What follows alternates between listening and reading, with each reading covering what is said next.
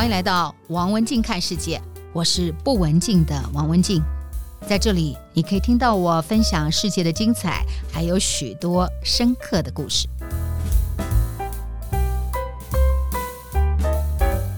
在台湾看到世界之最，今天我们要看到的世界之最是一只动物。衍生出来的经济，台湾经济哦，呃，台湾崛起于全世界的大航海时代。那么大家知道吗？曾经台湾的鹿皮输出是世界之冠啊、那么这段历史引起了台湾的信史的开始、哦。那么这段历史，我们今天也很开心哦。我发现了一本很有趣的书，那我把作者请到现场来，我们来谈台湾经济的三部曲：狩猎经济、农业经济跟制造业的经济。这本书是台湾经济四百年，由台大经济系的教授吴聪敏吴教授他所撰述的，大部分经济学的东西就写的人家都看不懂，看不懂再看不懂，但是非常有趣的把经济跟历史融合在一块，让我们透过经济的角度，透过数字角度来重新检视这一个土地。很开心，今天我们邀请到了吴教授来到现场。吴老师您好，哎，你好，主持人你好，那各位观众好。吴老师谈谈你到底是一个什么样的因缘背景啊、会想要来写这本书？书啊，学经济的都是学 M one M two 啊，嗯、通货膨胀啊，货币啊，啊，你自己也在央行当过理事嘛，哈、欸，中央银行的理事，没错是。然后你以前写的书就真的很经济系教授写的书哈，没错。啊，是经济学原理、经济学概论，嗯，总体经济学是。经济学理论与实际致富的特权，二十年来我们为央行政策付出的代价。全部都是经济系教授写的书哦。以前的书比较偏经济的议题，不过你刚讲最后那一本是跟我系上呃两位同事合写的，那主要是讲央行，跟陈旭生跟那个李怡婷对，还有另外一个学生合写的。你如果现在去问说台湾的历史有多久，好，可能大部分人都还讲不出来。经济四百年，就四百年这句话讲不出来哈。为什么四百年是一六二四年开始起算？没错。那很多人把一六二四年也可能就把它窄化成。台南建成四百年是好，但事实上这是台湾历史的开始，信史的开始是从那个时候开始。嗯、所以这样的一个破题，不单是从经济角度，同时也让台湾的定位有了一个很棒的一个描述。嗯、那到底台湾这个经济四百年，如果把它切分成几个阶段，老师您会怎么开始的？因为我看你的第一个篇章就是在谈路嘛。好，就梅花鹿的那个鹿鹿皮经济的开始，我们可以理解，在早年台湾不是只有在山上啊，台湾的中南部的平地全部都是鹿。嗯，那么这个鹿怎么造成了台湾的经济的开始呢？为什么是台湾经济的第一个革命之枪呢？啊，就你刚刚讲的非常好，早期有些文字的记录，但那个记录本身你要作为研究的技术，其实不是太容易。好，基基本上是没有办法。那荷兰人一六二四在安平就开始在那边建立一个商馆之后，我们就开始有非常完整的资料。荷兰同时期，其实我们留下非常多的资料，那这个是我们可以研究的起点。热兰遮城日记，哎，对。荷兰人到台湾来之前，台湾也有很多东西值得研究，但是没有办法，因为没有资料，所以我就从一六二四开始讲起。嗯嗯、整个台湾经济的发展，呃，我们从不同的角度去看它，跟统治的年代有一点点关系。如果非常简单的分类的话，就是荷兰人到台湾来，那他们的目的是转口贸易。开始他应该有点想要去殖民台湾，但是一开始他没有能力做到这件事情。到差不多一六三五，差不多十年之后，他那个殖民统治才开始慢慢建立起来。嗯嗯、就是荷兰人在台湾，他们人数没有非常多，没有非常多的话，你说要在台湾发展产业，就一定以原来自己本身原有的产业形态为基础嘛。那这个非常清楚，就是他们到台湾来就发现说，哦，那鹿这一块好像是他们可以从这里面获取利润的一个非常重要的产业，这是一个。鹿皮当时的最重要是输出到什么地方，然后它的经济价值在什么地方？嗯、鹿肉可以吃。对，历史学家以前没有特别重视到这一块。就一个鹿，它捕到以后，它可以分成两大块，一个是鹿皮。鹿皮早期曾经也曾经出口到中国去，但是呃，那个那个比重不是太重要。那后来鹿皮就出口到日本。嗯。呃，鹿肉的话出口到福建。嗯。那早期的话，我们会对鹿皮好像比较重视它。其实对原住民来讲，你捕了一头鹿，你卖出去，呃，真正收入比较多的是鹿肉那一块。就是没有出口之前。没有没有，原住民吃不完，就是你鹿那么多。最高的时候，我们曾经一一年出口到差不多十四万头鹿皮跟鹿肉，那你吃不了那么多，那吃不了那么多，你就是要出口，呃，所以。早期我们会特别重视鹿皮的原因，是因为我们出口到日本去，日本那边有一个完整的记录，是说今年出口鹿皮出口多少，然后价值是多少。我们出口到福建的话，实际上是没有记录，有那个现象，但是没有记录，没有记录的话，你就没有办法研究。嗯，那所以大家因为看到日本对那个鹿皮的鹿皮的那个记录，呃，非常完整，所以重点都放在鹿皮上面。因为日本人需要鹿皮来做呃盔甲，哎，对对，盔甲，盔甲就当早年的盔甲在日本是就是用鹿皮来做的。现在在奇美博物馆有一个当年的呃，就是我们销到日本的鹿皮，然后在日本武士身上穿的这个所谓的盔甲，嗯、我们在奇美。博物馆里头可以看到，当年又在回、哦这个哦，那我下次要去看一下。嗯，所以它非常非常有意思的是啊，鹿肉跟鹿皮的不同市场的需求，嗯、所以引起了就是最大需求国鹿就是日本的需求，所以展开了台湾的这个鹿皮经济，就是外销。对，那这段的影响呢，对台湾的影响，那等于是台湾的狩猎经济的开始，所以它不是农耕，而是先从狩猎开始的一个经济。对，这地方，因为我们谈，当然就是你谈路。我我早期开始研究这个东西的时候，诶，不晓得什么原因，就说哦，对，台湾有路，就这个东西引起我非常多的呃兴趣。对，我后来看到资料，台湾很多的地方是用鹿。作为命名，没错，鹿港是最非常对，非非常没错。鹿皮的交易嘛，鹿的交易的地方，鹿港。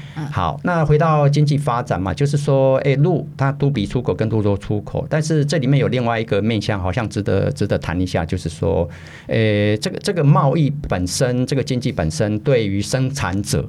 它到底带来什么样的好处？嗯，好，或者或者是有时候会有坏处，但是带来什么样的好处？嗯，那如果到了这边就变成是说，那在那个年代荷兰统治时期，谁来生产鹿？很简单，就是鹿在呃原野跑，所以是原住民去捕鹿。嗯，捕鹿以后，这个事情不是这样就结束，因为你你你鹿皮鹿肉出来以后，要想办法运到日本去，后面这一块就有汉人进来。嗯，那到了从台南到日本这边，这这边有日本人。那后来就变成荷兰人。那呃，鹿肉的话，就从大员到出口到福建，那部分是汉人。所以以这个经济来讲，是其实有有不同的人群哈。一个是第一个，当原住民非常重要；第二个日本人；第三个是汉人，对。那有一段时间，因为荷兰人为了就是希望能够生产比较多的鹿皮，所以鼓励汉人到台湾来捕鹿。这个部分呃，让大家有一个背景的了解。如果我理解我有错，也请老师更正。就是说。呃，事实上，在荷兰人来之前，汉人并没有啊正式的在台湾定居下来。其实基本上他都是来捕捕乌鱼啊，啊，所以汉人在台湾的定居事实上是晚于荷兰人呐。啊，那后来到农耕经济之后，才开始汉人比较大举的进来。所以刚才老师特别有讲了这一段，让大家知道一下背景。没错，没错，嗯，大概是这样。那那当然接下去是说荷兰人在台湾三十八年嘛，那那个产业的发展，那鹿的话当然会出现一个鹿捕鹿会出现一个问题，这个问题在今天也在，就是说我们今天比如说到海里面海海洋里面去捕鱼，捕鱼的话我们就开始慢慢发现，因为人越来越多嘛，全世界呃全全球被人类搞得很惨嘛，因为我们人越来越多，所以。到最后那个鱼的那个量就减少，我们就要想办法去。呃，就是呃资源保育，哈，这个这个我们一直今天都还有这个问题。嗯嗯，荷兰人他们其实也面对这个问题。嗯，那荷兰人我书里面有稍微提到一下，大概在一六呃四零年代，对不对？那时间我没有记得非常清楚。他们就他们引进汉人来台湾捕鹿，那目的是说能够出口比较多的鹿皮跟鹿肉。嗯，后来就慢慢发现说这个不行，因为捕太多了，后来就开始管制。那其实我后来我书里面有写这一段，就是呃他们其实资源保育这块做得非常好。荷兰人，荷兰人做得非常好。然后接下去三十八，经过三十八年以后，荷兰人就被郑成功打败嘛。郑成功打败以后，呃，郑成郑氏王朝就就进到台湾来。进到台湾来以后，一开始他们在但那时候鹿皮已经稍微比较少，鹿皮比较少。可是我这边想要再追一下问一下，你刚刚提到说每个事情的好坏，你觉得不呃那个这个狩猎经济，这个鹿皮经济对于原住民或是对生产者的好处是什么？好处很容易讲，这个你要稍微往前想，就是一六二四，你要你要从比如说一五七零、一五八零开始想起。那那个年代，当然我们我我们的资料实在是太少了。我我一直很喜欢了解，希望能够了解那一段，但是没有办法。好，我的猜测是，比如说我们讲讲一五六零年，一五六零年的时候，呃，没有人到到进到台湾来。好，那那时候原住民面对很多的鹿，他们其实不太能够，他们也不太会对这些鹿做什么事情。他们有时候捕一点鹿啊，吃一下，然后呃，鹿皮当做他自己的冬天的需要的衣服。但是这这个鹿量太多了，那个对他们来讲不是很重要。所以意思是说，他捕鹿这个产业对原住民来讲，基基本上还是不存在的。接下来发生一个非常重要的事情，就是台湾的鹿皮跟鹿肉会出口。那我刚刚讲分两个部分，一个是是鹿皮出口到日本去，一个是呃鹿肉出口到出口到福建嘛。这个事情让原住民的所得大幅度上升。好，因为原来原来鹿皮跟鹿肉它基本上没有价值啊，你现在可以出口，那它的价值就上涨。对，所以所以这个这个非常重要哦，这一点非常重要。那我我一开始想要去追踪这件事情，诶，但是我刚提到说一五六零我们没有资料，一六零零也没有资料，所以我大概书里面大概是做了一点点猜测。但这一块对让原住民的所得上升是非常重要的。嗯嗯，这样。你如果讲坏处，那个呃坏处比较比较难讲。我我在呃第二章嘛，我讲了一件事情，就是呃西拉雅族有一个强迫堕胎的制度。嗯嗯，好，这个你你大概提到。那历史学家谈这件。事情，然后人类学者谈这个事情。一开始我我看到这东西，我就非常惊讶，说：“哎，怎么会会发生这个事情？”那我后来我我自己给他那个解释是说，这个跟鹿皮猫有一点点关系啊，跟鹿皮猫有点点关系。意思是说，因为你可以出国以后，就会产生利益冲突。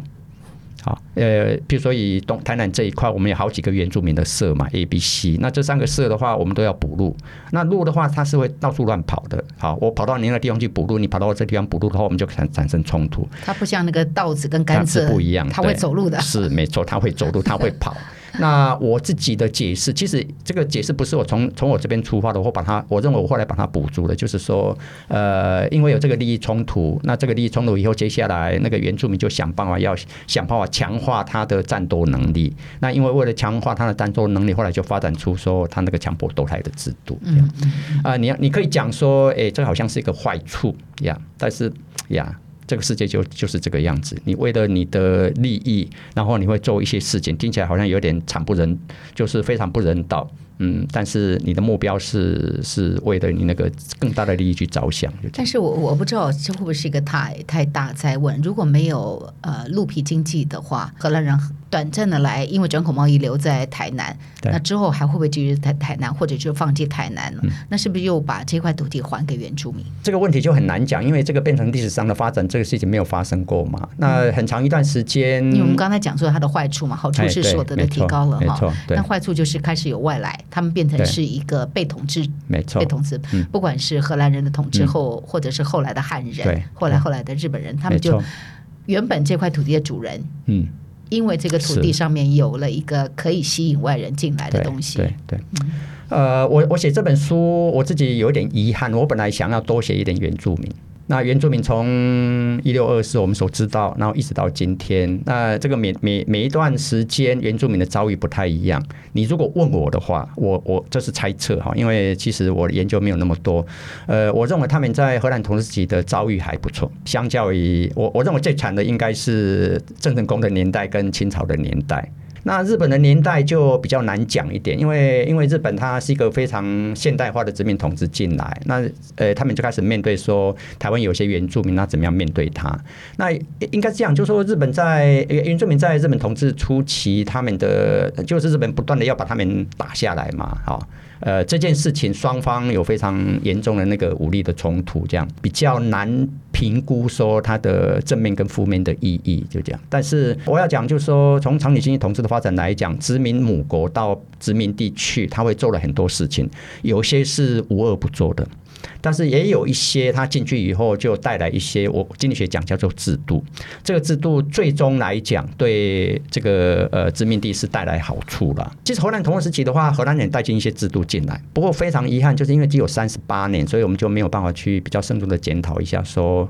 长久来讲，它的呃正面跟负面影响各是什么？就这样。嗯、在荷兰人统治的后期，鹿皮经济其实台湾开始有农业经济，也是在荷兰统治的后期嘛。对，就是鹿被杀了一些之后，已经不再能够支撑它的贸易的的这个营运之后，它开始也引进了农业哈。对，那最主要就是稻米跟甘蔗嘛，没错。台湾开始进入了农业经济了，因为荷兰人在台湾，他们也需要食物嘛，所以又有人来种稻米。一开始稻米其实都没有出口，只是要台湾自己本身的需求。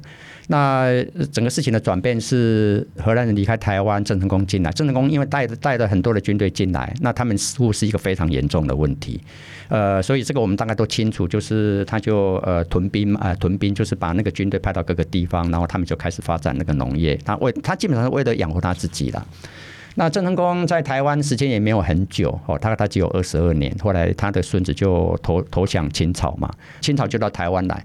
那这边当然这个有趣的，这边整个一开始的发展是这样，就是整个简非常简单的例子是说，荷兰人他哎不这呃那个清朝到台湾来的时候，他们的呃。他们对台湾到底要做什么事情，他其实不是非常清楚。他基本上是是限制，他们是限制那个呃汉人到台湾来。后来整个政策慢慢在转变，慢慢转变的话，啊呃，那个呃雍正年朝王雍正王朝是一个非常重重重大的一个政策的改变。雍正皇帝就说，他现在鼓励汉人到台湾来发展，来开垦。那这台湾就开始在那个政策之下，就开始慢慢走向那个农业经济。农业经济最开始就是糖业嘛，后来台湾因为糖业还成为糖业的王国。台湾曾经到日治时期的时候，对，然后到民国的时候，台湾的农业的输出就是糖业，对，糖业的这个外销哈，在全世界前三大，跟巴西啊、古巴的这个输出量是相当的能够匹配的哈。只是后来台湾的甘蔗就不在，巴西依然是最大，但是台湾就跟不上来了。那但是谈，比如说刚刚提到说农业经济的最早是糖业，糖就是甘蔗哈。对，这个部分我们看到了日本人的角色哈。虽然是荷兰人进来，但荷兰人引进甘蔗的时候，对台湾的甘蔗的整个的生产还是蛮茅草屋式的生产哈。一直到了日本人的时候，才让它现代化哈。老师可不可以特别再谈谈？因为我想在这个农业经济当中，您刚刚也提到日本人。在台湾的农业上面扮演了很关键的角色。Okay, 我们以糖业为一个，那我们讲糖业的重要性，因为它可以出口。那所以你如果讲说整个生产的价值来讲，呃，整个清朝统治时期稻米的产值还是大于那个糖业的产值。但是出口那一段当然没有问题，就是呃晚清的话，糖业是非常重要。哦，大概情况是这个样子。那清清朝统治台湾，整个清朝一开始本身，它整个清朝的那个整个发展也不是一个太现代化的一个经济嘛，所以呃，台湾变成清朝，你如果要讲没呃，你要讲说，诶，台湾是变成清朝的殖民地之后，整个清呃整个发展也也不是太好。从从那个呃产业政策呃从那个呃产业的发展的角度来讲，那整个事情比较大的转变就是一八九五，一八九五以后，日本变成台湾的殖民地，变成台湾殖民地以后。呃，我我们应该是讲说，日本到台湾了以后做了非常多的事情。一开始从一八九五一开始做了非常多的事情，非常多的事情主要是基础建设。设好，那基础建设这个，我们我们现在大概慢慢都知道所有这些事情。呃，比如说道路啊、港口啊，然后那个呃土地产权制度啊等等之类的这些东西。那这这是从他们一八九一八九六就其实就开始做。另外一个我书里面其实非常强调一件事情，就是日本到台湾了以后做的那个呃公共卫生。我我以前没有太注意到这个事情，我写书的时候才把这个资料整个整个看一下，才发现说这个东西让台对台湾带来非常多的好处了，让台湾的死亡率有大幅度下降。好，那差不多一九零零年前后，我们的基础建设就开始在在推动，推动以后就开始出现一个问题，就是说，那那我以日本来讲，他在台湾要要要做什么事情？那有一些考虑，其实一开始他们觉得说茶叶也许是一个可以发展的，因为晚清的话，茶叶其实比糖更重要。那茶叶的话，我们从一八六零、一八七零开始发展起来，到了我我们讲一八九五，茶的出口的出口的价值不比糖要低了，超过了，超过对，好，嗯、那所以你你就说总部总部到台湾就发现说，哎，那我们茶茶叶继续发展，结果但是后来就慢慢发现说，茶叶的发展它有点发展不起来，发展不起来原因是因为我们的茶叶出口到纽约嘛，那但是印度的茶发展起来。那台湾的茶跟印度的茶，台湾的茶没有办法跟印印度 compete，没有办法跟他跟他竞争，所以茶叶的发展就呃就有点停顿下来。那日本就开始发现说，诶，那我们好像可以做一件事情，就是糖。好，所以所以在我刚讲前面那个基础建设，整个在新建的过程当中，总督就发现说，那我们努力来发展台湾的糖业，台湾的糖业是在这样子的情况之下发展起来的。所以日本人对于糖业的发展，我看到文献当中有几块的下去，包括政策的奖励，包括了呃现代化的制糖技术。这个部分老师可以聊聊日本人到底怎么做？因为日本在一八六零他就明治维新嘛，那明治维新的话，他就从西方学习到非常多的东西，非常重要就是。我刚讲还是制度，接下来有现代化的技术。那他们那个明治维新做了二三十年之后，他们一定有一些成功的经验，一些失败的经验。他们开始治理台湾以后，我我认为那个成功跟失败的那个经验就会带到台湾来，而且把好的东西带过来。我我认为是这个样子。是是是。制糖技术的话，是从基本上是从。欧美国家过来的，好是好。那回到回到台湾，他们就要发展糖业。那清朝台湾就有糖业，糖业的话就是呃台语叫糖波啦，就是那个非常非常小的那个制糖制糖的那个。我的书里面有一个那个那个照片，对。那日本就发现，日本就觉得说，哎，你也可那个也可以，但是没有效率。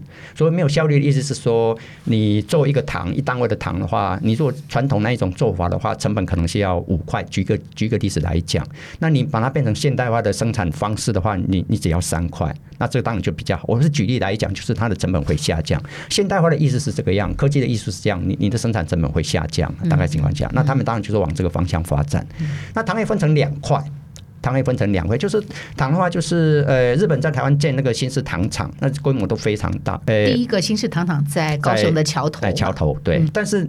糖的话，你要有人种甘蔗。全世界那个甘蔗的发展，种植跟制造，跟制造是两部分。对，对对，台湾就变成是说，对糖厂来讲，他要买农民的甘蔗。好，所以那农民种甘蔗，他不是强迫你。好，我我在桥仔头呃盖了一个糖厂，然后就跟附近的农民就说，哎，那你你种甘蔗来卖给我。这里面蛮特别，我认为这个东西对台湾农民带来非常多的好处了。呃，农民可以种甘蔗，也可以种稻米。嗯，那我今天要吸引你来种甘蔗卖给我，我价格要够高，要不然的话，我价格不够高的话，他就去种稻米。甘蔗你从种下去到收成要一年。所以他在一年以前，他就跟农民附近农民宣布是说：你今天如果种甘蔗卖给我的话，明年收成的时候，我用什么价格去去买下来？就这样。比起以往或比起种其他的作物，这个农民种甘蔗卖给糖厂，比以前好处更多。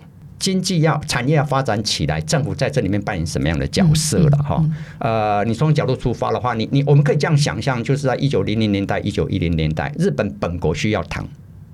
日本本国需要糖，因为他们那个在比较寒带的地方，呃，糖发展糖业。可以精制糖可以，但是种甘蔗这件事情他们没有办法。他们在北海道有一些甜菜糖，在那个冲绳有些甘蔗糖，但是量不够多，量不够多就变成是说，对对企业家来讲他是这样，就说，哎，我现在有个机会，我知道有这个国内有需求嘛，所以我想办法来发展这个产业。这个产业就是我们刚讲新式糖厂。日本统治初期的话，总督府跟日本本国在台湾糖业发展里面，呃，算是介入蛮多的。所谓介入蛮多，是提供很多的补助跟很多的补贴的。好，那那。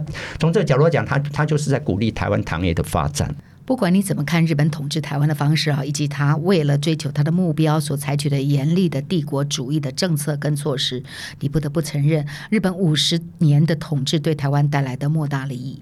这段话是来自于啊，第二次世界大战结束之后，英国的海军伯曼少校在一九四六年来到台湾访查三个礼拜之后写的一篇报告。那这就是他报告的结论。我们再看日本对于台湾农业经济上面的。发展上面做的一些事情，我们也印证了之后伯曼少校他的这段谈话。我们谈到另外一个完全不同的议题，就是说，我认为台湾女性地位的发展是从这地方开始的啦。从这个地方开始，对，从地方开始。那理由是这样，就是说，中国传统社会是一个重男轻女的社会嘛。其实一直到清朝末期的话，我们都还有杀婴的习俗啦，没有问题。哎，杀婴，那杀婴的话，主要是杀女婴呐，因为他觉得说我出生一个女生出来以后，对她没什么帮助。那时候非常贫穷的社会嘛，就会发生这个情况。糖业开始发展出来以后，这个东西开始改变。我一个农家，那现在有个出生一个女婴出来，以前因为所得非常低，所以我几乎养不活她。但是我现在发现说，糖业快速发展之后，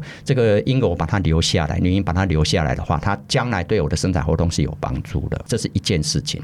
另外一件事情是，清末台湾有缠足。就是绑小脚，我们到清末的话，大概女生出生出来以后，呃，到最后会绑小脚的比例大概百分之七十到七十五之间呢。日本到台湾来以后，他们就想办法说，哎，这个东西呃不要再做了。糖业的发展对于解缠足，就说你原来已经绑，我现在鼓励你把它解掉的话，这件事情有产生重大的影响。日本同志初期糖业的新式糖业的发展，是台湾整个社会一百二十年来第一次女生的地位开始往上升。所以往上升就是说，哎，她他会存活下来，而且他在家里会创造所得，所以这个东西也蛮重要的，对。有点酸，但是也有点、欸，但是这个没有办法。我稍微跳一下，讲到了战后是另外一块。在农业的话，他就住在家里嘛。台湾战后的发展是一九六零年代初期开始，我们就有两个产业，一个是纺织业，一个是电子业。嗯、老师，那我们现在就直接进入台湾的制造业的发展。哎、欸，可以啊，可以啊，可以。从农业经济转到制造业，连一下。哎、欸，我意思说，你讲产业的发展，就其实还是有点抽象。那我谈我写这本书，我的目的比较是希望能够谈一下，说，哎、欸，这个产业发展对住在这个地方的人民是有正面影响的。好，好，那因为刚好这是一个对你刚刚提到说，农业之后就是台湾女性可以活活下来几率大了，比以前好。那一九五零年代台湾整个经济也发展也不好。呃，有点背景。那一九六零年开始，我们的制造业就开始发展，主要是纺织业。嗯嗯、然后后来一九六五年就是一九六四六五就是那个电子业。嗯、那这两个产业都有个特点，它它是劳力密集，所以劳力密集我们需要很多的工人。那工人其实男生女生都要。好、哦，那呃这个整个就发展起来。这个发展起来以后，它它重点在哪里？大部分的产业一开始都主要是在台北、双北、台北呃台北市、台北县，哈、哦，以前叫台北县嘛，大概大概在这些地方。那你你看你你想一下哦，这个在在一九五零年代的话，整个农业的状况其实非常不好。那你在南部，台南、屏东、高雄这些这些农家，他守得非常低，没没有出路。现在突然听说台北有一个工厂，而且需要女工或男工，所以我就开始大迁徙。哦，所谓大迁徙是呃，在前几年的那个竞选活动里面出现出现一个名称叫北漂了哈。北漂就是说，哎，他们就到离开家里到到白台北去找工作。呃，那呃，我我不是在谈政治的议题的，但是人会漂，主要是因为他要从所得低的地方跑到所得高的地方去了。那台湾我们现在今天以今天来讲，我们有很多的外籍移工嘛，哈，有些移工啊，有些外籍看护，他们为什么要从诶，比如说印尼、越南跑到台湾来？因为他到台湾来工作，比他原来地方所得要高非常多。你从这个角度去看他，你就会发现说，一九六零年代，呃，中南部有很多的呃男性工人、女性工人都好，他们就开始跑到台北来。这个东西是台湾历史上我认为一百年来第二次让女性地位提升的呃第第二个重要的事件。第二个重要事件，那跟第一次有点不太一样。第一次的话，因为唐业兴盛。然后我是在，比如说我是在屏东的一个农家，那我就原来种杂粮，现在改种甘蔗。那现在甘蔗卖的钱比较高一点，所以我所得都提高。那女女生还是活，还是住在家里。第二次是不一样，她就离开家里。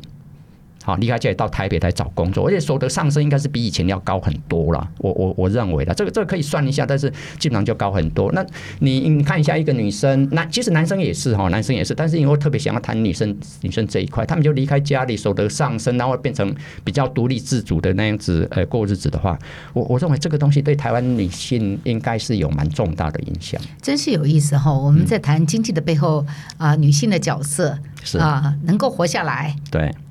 能够迁徙是。走出来迁徙，在经济的背后，我们看到这么有趣的一个状况哈。所以刚刚老师已经把这个话题，我们从台湾的农业经济进入到台湾的制造业。台湾的制造业，我们现在一谈台湾的制造业，就谈代表就是科技业嘛。是啊，那更早以前是传统产业。对，台湾的科技，台湾的经济很重要是外销，以外销为主体的。对，那这段历史也要请老师从当年，嗯，当年啊，台湾的这个为什么外销产业，就是这些电子产业会来到台湾，而不是选择墨西哥，OK，其实，在当时他们有两个选择，一个是墨西哥，另外一个是台湾，没错。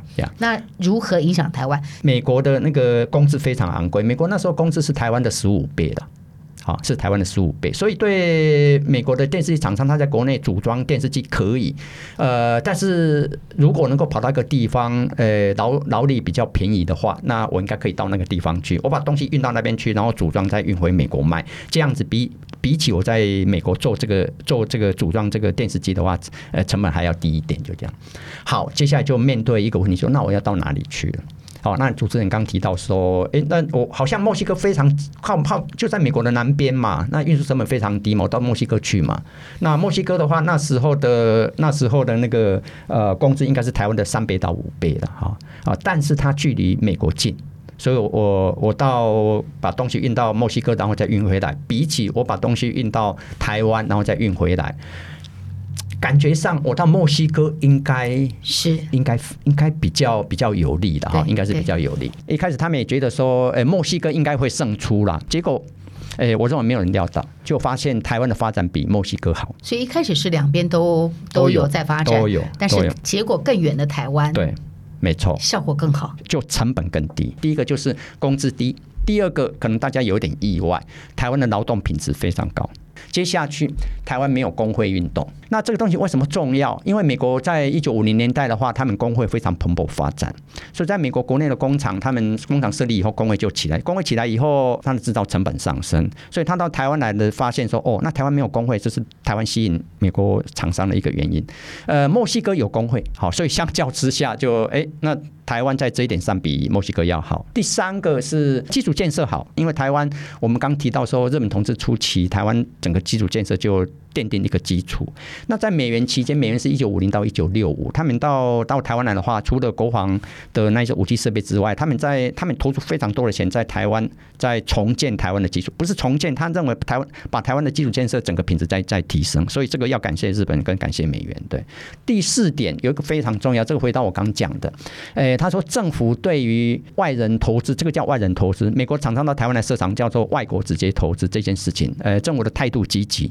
而且政策方向一致，就这样。这个事情看起来非常简单，其实在一九五零年代不是这个样子。因为我刚讲一九五零年代国民政府管制的思想非常浓厚，他基本上不太欢迎对于那个国其他国家的厂商来台湾设厂，他他其实不太欢迎。他如果他你要来，他会加上很多的限制。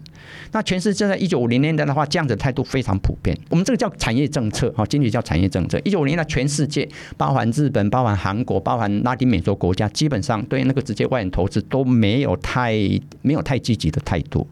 那台湾在六零年代初期，这整个东西会改变，是因为美元。我刚讲就是因为美元。美元的话，呃，在一九六零年代，在一九六零年，在一九五零年代晚期，他就跟国民政府讲说：“你这个东西要改变。”有点半逼迫，但是提供一些利诱一一些诱因。后来台湾在五零年代，在六零年代前后就整个政策改变，所以就开始能够吸引大量的外资到台湾来。今天我们在节目当中，我们在台湾看到世界之后，从狩猎经济的梅花鹿谈起，鹿皮的输出谈起，谈到了农业经济，谈到了日本的政策之下的糖业政策，嗯、我们也谈到了台湾近期二次世界大战之后，台湾政府来了之后，美元的角色，对，哈，让我们的外汇管制的部分有了关键的改变，然后也奠定了我们今天能够有的传统产业跟我们进入了科技产业，都来自于凡事皆有因啦。所以老师在这一本有因果关系，有因果关系，你讲的对。今天我们在节目当中，我们邀请到的是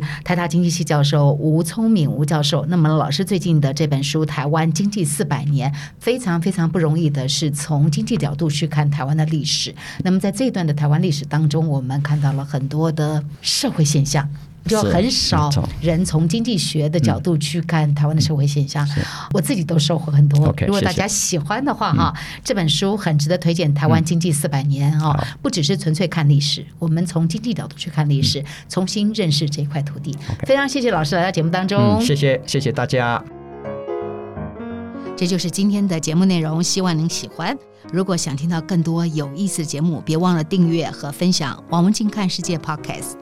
如果你是用 Apple Podcast 收听，也请你给我五颗星的评价或者留言给我。